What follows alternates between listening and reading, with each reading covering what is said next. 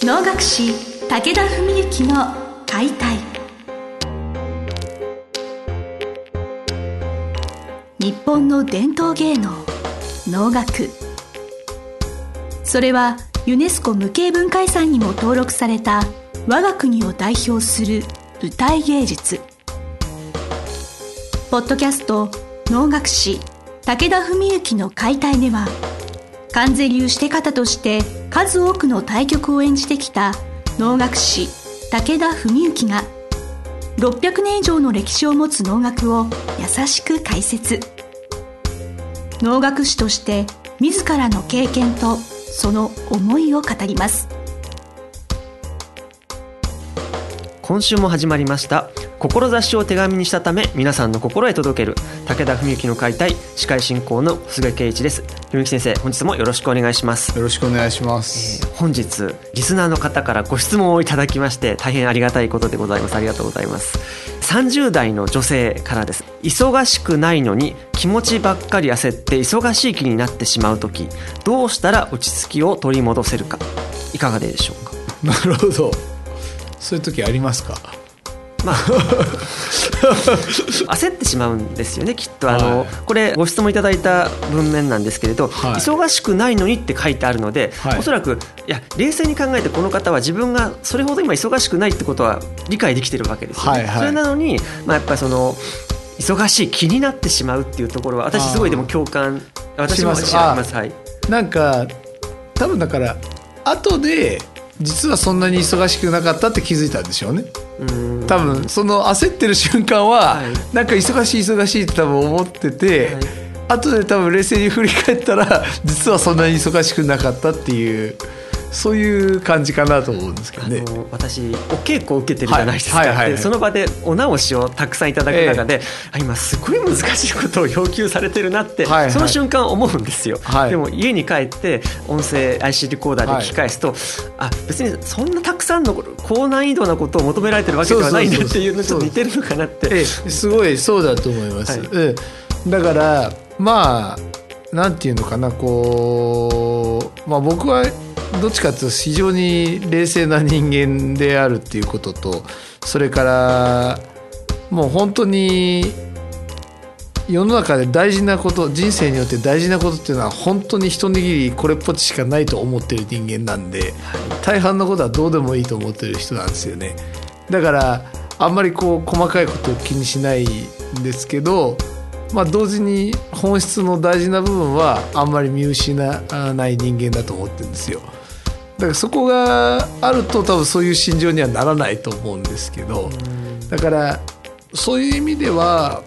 思考の一つの仕方というか考え方という意味で言えばやっぱりこの本当に大事なものっていうのは何なんだろうっていうのをまあ本当ミニマムとまあもうちょっと大きくしてできればこれとこれはやってたいよねまあ、さらに大きくして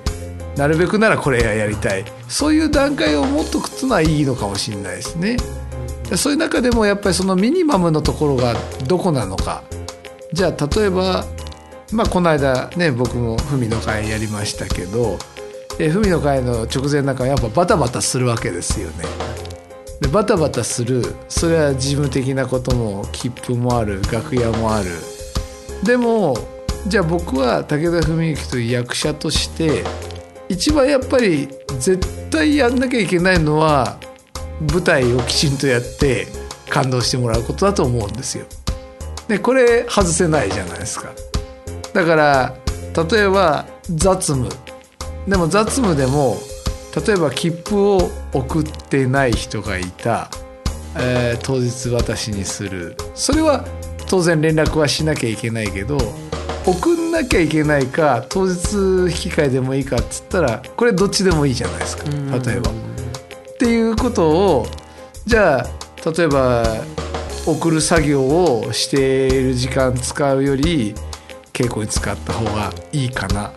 とかあるいはもう体もかなり満身創痍な状態だったんででそうした時に治療も行くわけですね針とかマッサージとか。で今日は稽古をした方がいいのか体のメンテナンスをした方がいいのかもし2択になった時にっていうのがあるわけですよ。で僕は実は前日に関してはまあ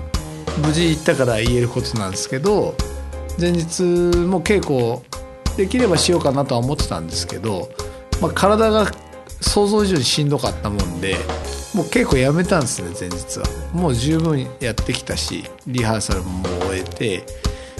今日はもう休もうって休んだんです。ただ幼少の確認と歌い歌だけはちょっとはもちろんしたんですけどもそういうふうにしてじゃあ本当に大事なところはどこなのっていうところを、えー、絞っておくっていうか認識意識認識しておく。そうするといざっていう時にはどうでもいいことはこう結構削れると思うんです。でも結構それの段階とか数が、えー、芯が核がバランバラになってる時にパニクるんだと思うんですよね。わかりました、えっと、やはり大事なことを見失わないぶれない心なんだなってことが私のまず理解と、はい、あのその先ほどの雑務のチケットの手配もそうだと思うんですね、はい、そのもしそのチケットのことでお客様に失礼があってはいけないって私なんかは考えちゃうわけですよ、でもじゃあ本当の失礼って何なんだろうと思ったら、はい、足を運んでいただいたお客様に十分な舞台を、ね、見ていただけない方が失礼だってお話ですよね。そういう話です。まさにそういう感じです。だからちょうどね文の会の終わったばっかりで分かりやすい例があったんですけどね。だからじゃあ例えばそうです。だから同じようなそういう文の会のことでお話しするならばうん今世の中って結構そういうクレーマーとか、ねまあ、そういうのを、まあ、例えばパワハラとかいろいろ社会問題となってることってあるじゃないですか。でも例えばですねじゃあもしまあ、そんなお客さんはいませんけどもあのもしですよすごい人がいたとするじゃないですか、はい、クレーマーみたいに。で騒ぎ出してとかお金返せとかもしなんか職員が一人捕まっちゃってとかなった時にじゃあ主催者としてどう判断しますかって言ったら僕はお金お返しして帰ってもらえばいいと思うんですよ簡単に言えば。でそれでもし後でネットで何書かれようがだって来てる方それ以外の400何十人が満足される方が大事じゃないですか。だけどその人に何か書かれちゃいけないって思ってそこだけの対応に追われて他のお客様への対応がままならなかったら会全体としては当然あそこの会は事務が全然機能してないって話になっちゃうわけであってでまあそういうことだと思うんですよね。でそれ一つとってもじゃあそのクレームが仮に正当なものだったら当然それは付してお詫びしなきゃいけないところですしね後でお詫び状もねお詫びの品を送るなりすればいいのかもしれないけど明らかにこっちの手落ちがないことであるんだったら別に僕は毅然とした態度で接すればいいと思うんですよね。とかそういうこと大事なのどこっていうと全部気にすると全部は守れないからやっぱり。まあ、全部守れりゃ一番いいんですけどっていう感じですかね。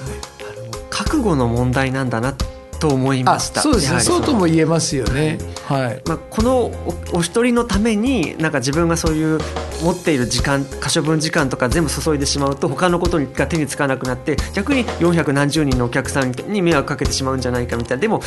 全員のことの、まあ、気は使えないっていうそういう現実があるのであればそれは仕方がないことなんだと思い得るだけの覚悟を持たない、はい、あ私も実を言うとなんかその自分の仕事柄ちょっと声の大きいお客一人のお客様にばっかり気を取られて、うん、他のお客様に気を使えなかったって反省が実は最近あったんですね、えー、なので今すごく身に染みながら。なるほど、はい、いやなんかそれがねただここで外しちゃいけないのは人数比率の問題だけではなくてそのいただいたご指摘とかクレームが明らかにこっちがまずいこととか反省しなきゃいけない場合もあるじゃないですか。それはしなきゃいけないとは思うんですよね。でもそうだったとしてもじゃあその場での対応として何が正しいのかみたいなねこともあるじゃないですか。そうすると例えばねこっちがある程度手落ちがあってお詫びしなきゃいけない。でも他のお客様もいらっしゃる。大体まあそういうこともあると思うんですよね。そしたらお詫び状でもいいし近しい人ならもちろん電話一本でもいいし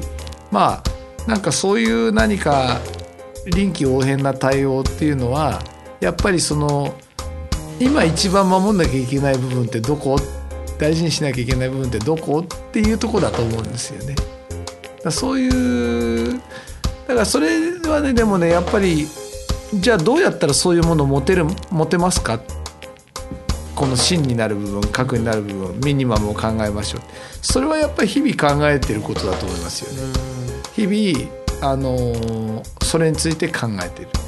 だから「文の会」っていうのは何のためにやってんのって、えー、まあそういう話ちょうど前回のねあの放送で言いましたけどもそのいわゆる主任愛業加齢延年自福増長人々が寿命を長らさせ幸福増長させるためその人々とか世のため人のためっていうのには能楽師もお客様もスタッフも全部絡まっている含まっている。でそこをできるだけ皆さんがハッピーになっていただくためにこの一人の人のフォローが必要なのか必要じゃないのか。みたいなねそれは常に日々そういうことを考えてれば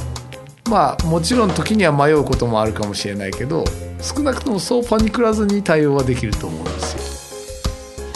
なんかそんな感じかな。あありがとうございます。やはりそのジョーさんでいうとコアミッションなのかもしれません。し、はい、やっぱ大義みたいな大いなる私たちがやりたいこと伝えたいことは何かっていう本質さえ見失わなければ、はい、良いのかななんて思いましたそうですね、はい。はい、お話聞かせていただきました。という30代の女性の方から落ち着きを取り戻すたくさんの今ヒントをいただいたなと思います、はい、はい、また引き続きこういったそのおのに関係のない日々の日常的な悩みでも先生にちょっとお答えいただける番組ではありますので、はい、引き続き皆様からのご質問お待ちしております、はい、あ先生本日はどうもありがとうございました。ありがとうございました。本日の番組はいかがでしたか？